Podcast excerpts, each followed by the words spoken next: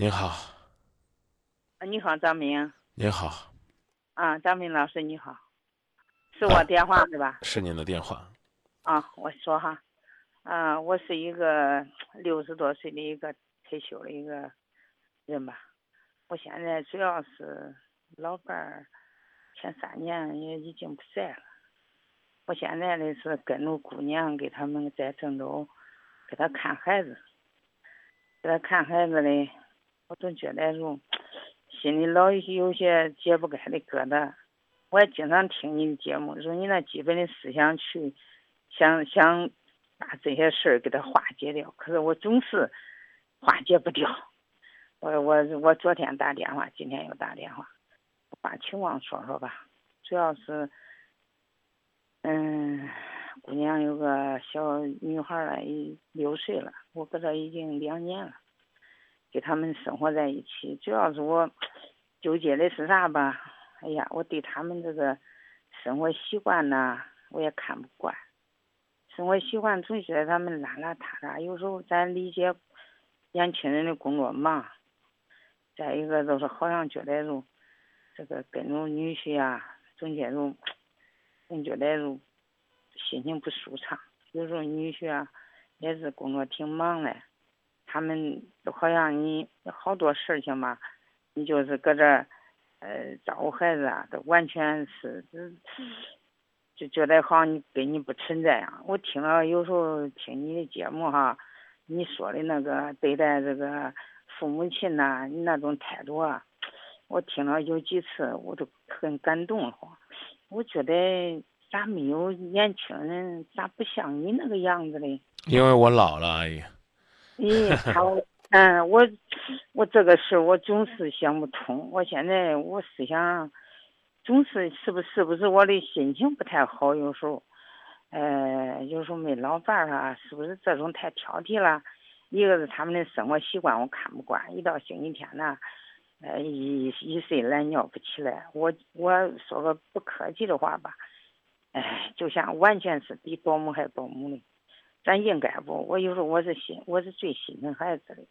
我两个姑娘，我天天都年轻的时候，我基本上都是因为我干啥事都是我干完。我说就么说干活有点麻利，就是他们肉。再一个，他就么想叫他们好好学习的，不能那。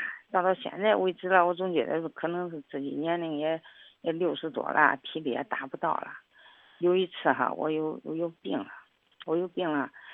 我也我，嗯，我我我回来了，我我总是有个感觉，我要把家里都整的干干净净啊，呃，啥都弄得好好的呀，咦，女婿啊，闺女回来，咦，都喜笑颜开的。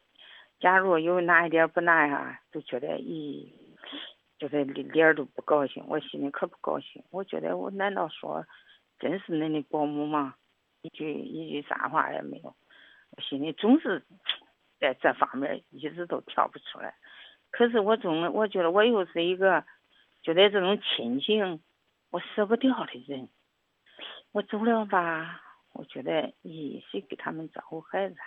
他们都怪做难的，年轻人工作都要紧，我不走吧，咦我搁这我思想总是这种情绪，叫我时而时时间的出现情绪不太好。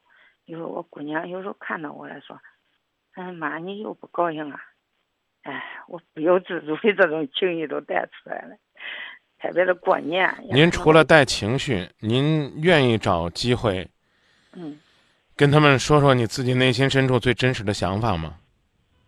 特别是女婿，好像我我好像我有点您肯定，您肯定不能跟女婿说。啊。但问题是，是光女婿懒吗？嗯，那也不是，不是女婿了，也不是女婿了，闺女也是不，他们都都都能那种做法。然后，然后我知道他们都是做什么工作的？公务员吧。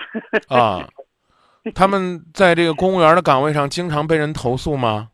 在如今，在如今这个整顿作风的大环境下，他们是不是已经被单位开除了呢？他他不是呢，我觉得可能是我我们那种原来那种时代啊。嗯，那种时代的那个作风啊，跟看他们都都总觉得好像有一种习惯的感觉，都觉得，我觉得他们也很累，也觉得可难，天天郑州吧，你车吧来来往都浪费到路上了，回来挺累的。可能我的思想让我觉得是不是我有点太苛刻了？孩子对您恭恭敬敬的，嗯，是一种幸福。孩子呢，不拿您当外人，有的时候呢，可能大大咧咧的，某种意义上也是一种幸福。孩子呢，工作勤勤恳恳的，回到家里边呢，就想放松一下。他可能呢，在单位是正襟危坐的，哪怕是在您面前是四仰八叉的，那也是他们的一种幸福。别拿着自己的幸福去折腾，阿姨。哦，好，我明白了，我明白了。我就我就想着这个事儿，时时的好像觉得，我想着，我觉得我的原因是啥？我觉得可能是还没老伴儿了，可能这个心情，可能是一直困扰。嗯，没错，情感当中没有寄托，缺少这个其他能够让您幸福、快乐、振奋的点。但是呢，我刚讲了这个呢。你可以，这提出来，希望孩子给你一些交流的机会和时间，啊，当然呢，你也可以自己呢去寻找一些，比如说同龄的人呐，啊，共同有爱好的人呐，省得成为呢赵本山的小品里边说的屋里憋屈型。呃，即便呢是在孩子这儿得不到你希望的那种满足，啊，那我觉得呢也不能把这个事情呢一味的就抱怨在。抱怨在他们的那种生活态度上，啊，好像呢，在您的这个表述当中，啊，把您这闺女女婿都一脚从您家里边踢出去，弄俩张明搁您家里边一住，您就快乐了？那不是自己的孩子。您知道我身上有多少毛病吗？您知道我父母跟别人讲起来的时候有多少唠叨抱怨吗？对不对？这表现出来的，我在这儿的表现。就好像您女儿或者女婿，他们的照片也会贴在单位的光荣榜上是一样的。哎，工作上表现不一样。对，他在工作岗位上是那样的。我回家里边可能我也四仰八叉的。他们在工作上都很优秀。啊，那您还要求什么呢？对不对？在工作上优秀，最起码证明他职业道德方面是没有问题的。是。那么回家里边呢，跟您相处的呢平和。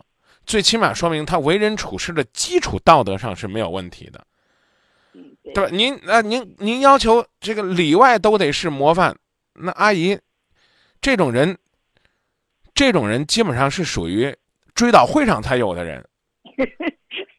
某某某同志是吧？工作怎么着，生活怎么着，全全好的没毛病，对吧？我我说的您您可能听着觉得觉得别扭，其实就是这道理啊。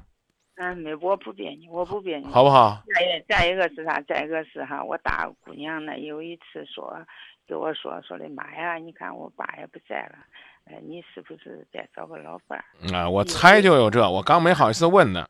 嗯，我一听我有点火了，我一听我发火了，我我我有点生气，好像。所以这我就说是您自己心胸狭隘，在某种意义上，您非得把这种话呢，认为是要把您给推出去。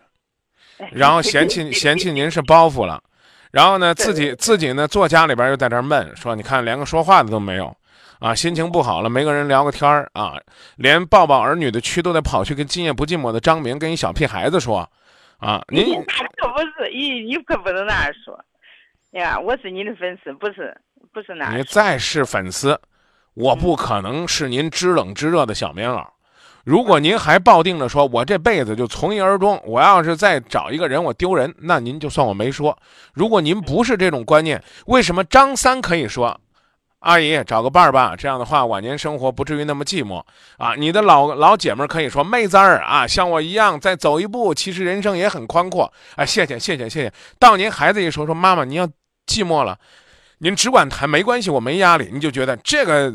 啊，死妮子，她怎么这么不孝顺呢？她想把我赶出去，她不要我了，她看不起我了，她让我伤心了，我睁眼我把她白养了。你说这是您的问题还是孩子的问题呢？我现在就是搞不明白，真的。啊，我怎么觉得好像是您的问题呢？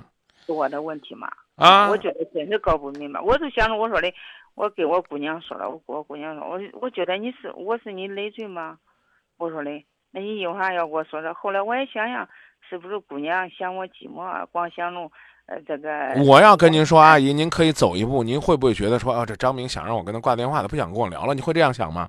我不会这样想。那为什么一个陌生人随便跟您说一句，您总往温暖的地方想；孩子跟您说一句，您就非得往别劲上想呢？所以我就说，这骨子里边就是您的问题。您自己心虚，想又不敢，别人说都可以，自己孩子说都不行，干嘛呢？这种问题，我不客气的告诉您，嗯，很多人都有，老人都有，这么多年了，固执的毛病。我告诉你说，我跟我爸妈说什么，说十次，都不如那个，都不如那个假专家跟他说一次。真的？我说天天晚上这个点别听我节目，睡觉吧，没用。啊，没事干的，听听这个，听听那个，看电视啊。我也跟他们讲，啊，那我们关心你啊，我们睡不着，我们听听节目。好家伙，哪天有个专家说，哎呦，你要十点半不睡啊，影响内分泌，那身体里边都是癌细胞。好，我通常我没上班，早灯就关完了，啊，我天天跟他们说，哎，早点吃饭，早点休息，没用。有个专家电视上讲了，说，哎，这最好七点多以前吃晚饭。现在天天我回家饭都做完了，根本基本上都不等我。你有没有这情况？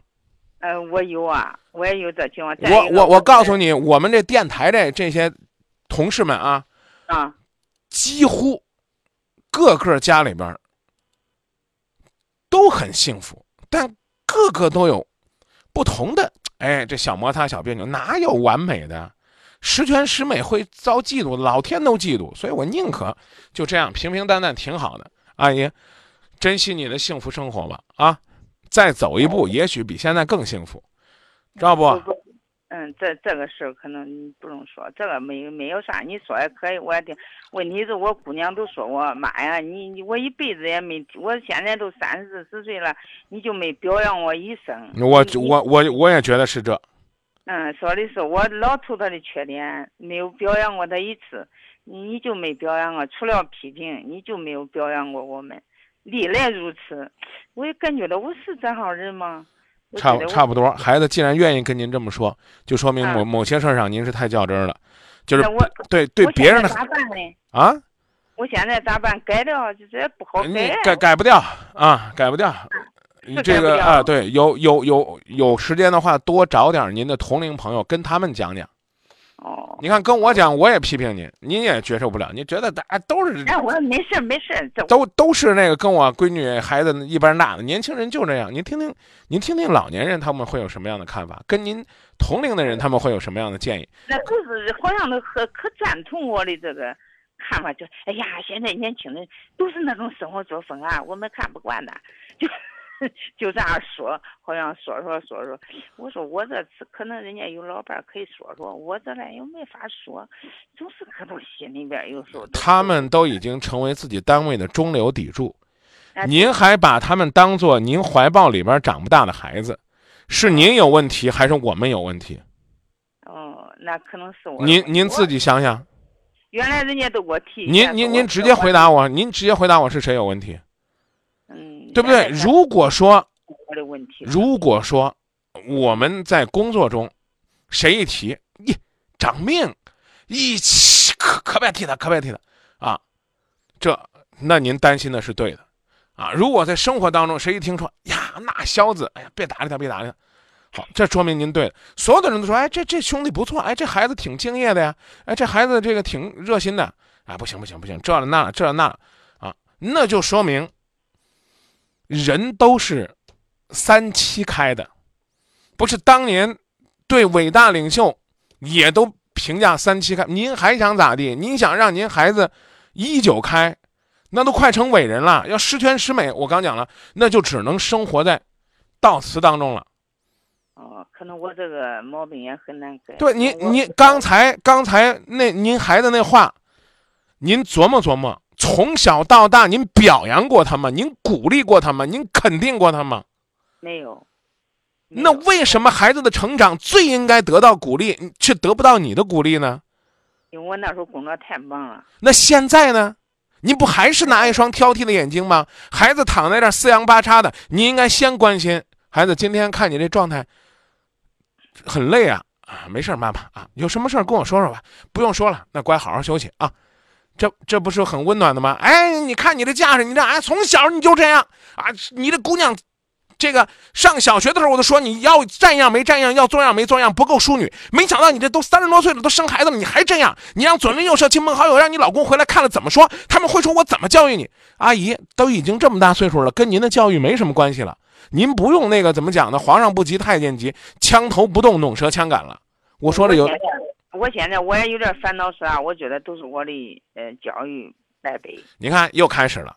我都说。我我我给您说句难听的吧啊，学会交心，尽量少说话，要说话就是温暖、鼓励、肯定的话。有大毛病了，当面说，别没事干在后边瞎嘀咕。您，您您要是想听实话，我就说狠点。您这种做法，跟。你孩子身边嫉妒你孩子那些捕风捉影的小人们干的其实是一样的事儿。哦，哦，知道，知道，知道。就从来不看人家的优点，揪着缺点就不放，啊，然后呢，不接受任何人的批评，一批评就是那我错了，那我错了。阿姨，就这是我们年轻人最讨厌的一种交流方式。哦，我觉得你们也一样。你要说事儿，你就坐下来说事儿。您这多少就有点倚老卖老了。妈，我跟你说说啊，我我这呀，我知道了，我错了，我错了，我错了，行吧？你妈活这么大岁数，算我错了，那我们还怎么跟您说话呢？您是想拿我们当朋友呢，还是想让我们供着您？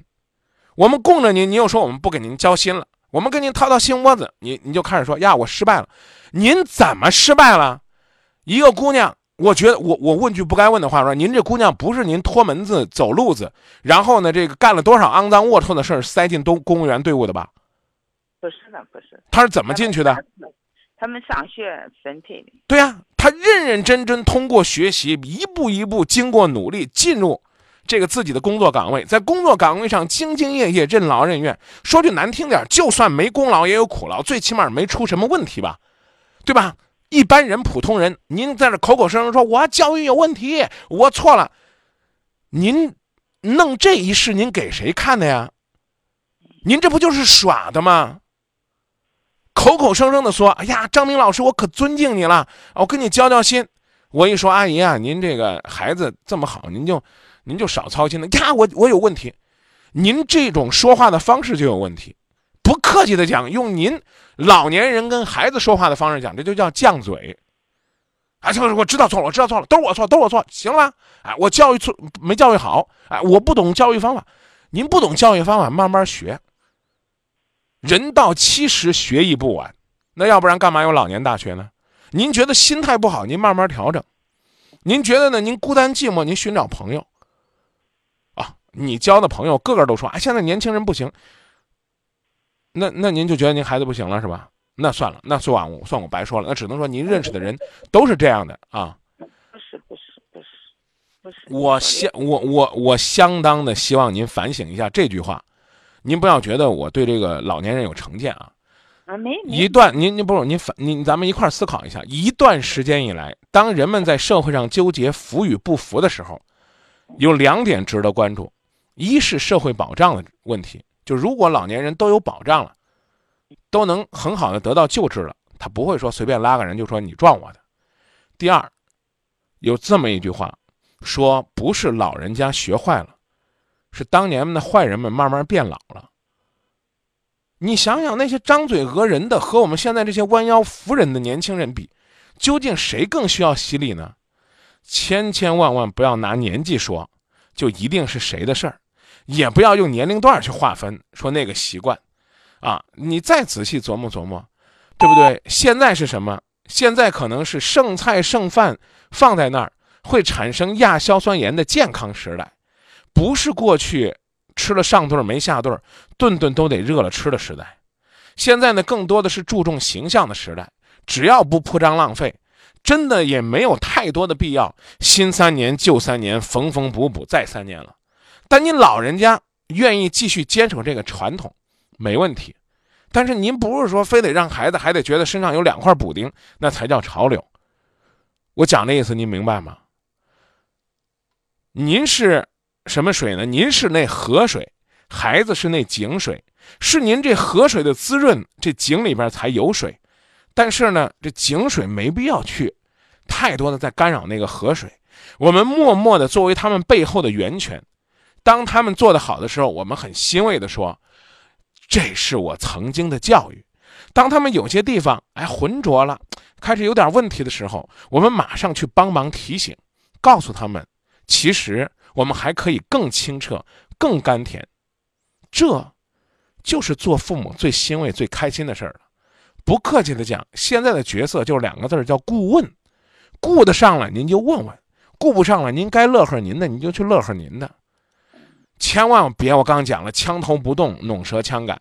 人家枪头，您这孩子又不是不知道该怎么动，人家的劲儿使的劲儿跟您不一样，您也觉得不舒服。这世界上最可怕的就是这。将来有一天，您孩子要给您写一封信，就刚才您闺女跟您说的话，从小到大您没表扬过我，人生的道路都是您给我规划，我成年了也要在您的这个画的框框里边生活。妈妈，我很累。再见吧。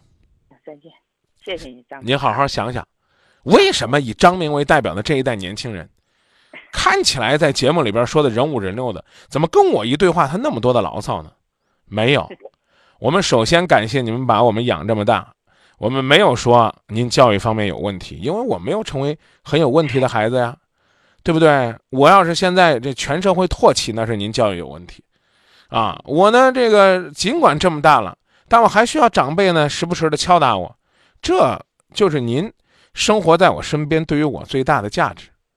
当别人都说呀，这孩子飞得真高，只有您关心我飞得累不累，您做到了吗？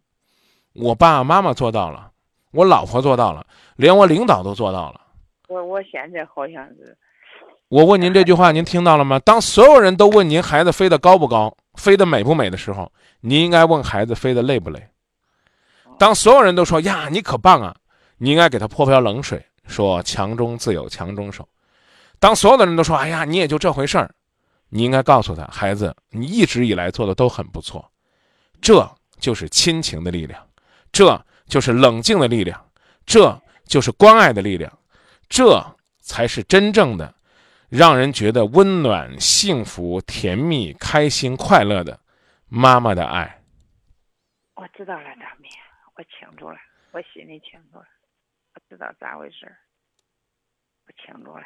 给你打了个电话没白打，我觉得也没白打，没法没办法。再见。你你说的叫我说说清醒了，脑子清醒了。好。啊，谢谢你，张明。再见。啊，再见。谢谢阿姨。啊，谢谢，再见。啊。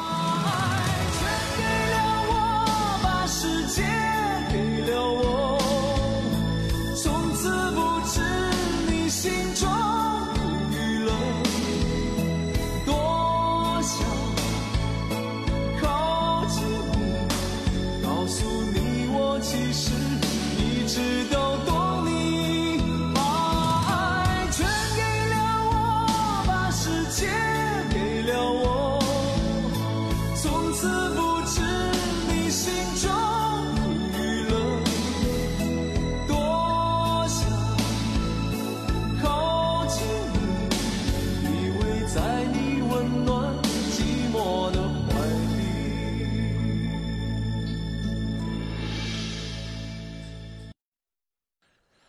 抓紧时间来关注一下朋友们在互动平台上传递的观点。嗯，小爽说啊，有人唠叨也是一种幸福。刚才呢，还有一位一百七十公里之外说，阿姨是不是觉得偶尔敲打一下女儿女婿才能够找到指点江山的感觉？啊，春牛二零一四说无风不起浪，阿姨有点去请忧天了。当然呢，大家的感慨，重要的就是可怜天下父母心呢。嗯，我是觉得呢，这个父母真的是不容易，给我们操了这么长时间的心，为的呢就是能够呢看我们幸福的生活。但我们无论生活的怎么幸福甜蜜，他们还觉得总想再给我们帮点忙。谢谢老爸老妈，谢谢正在听我节目的所有的天底下可爱的爸爸妈妈。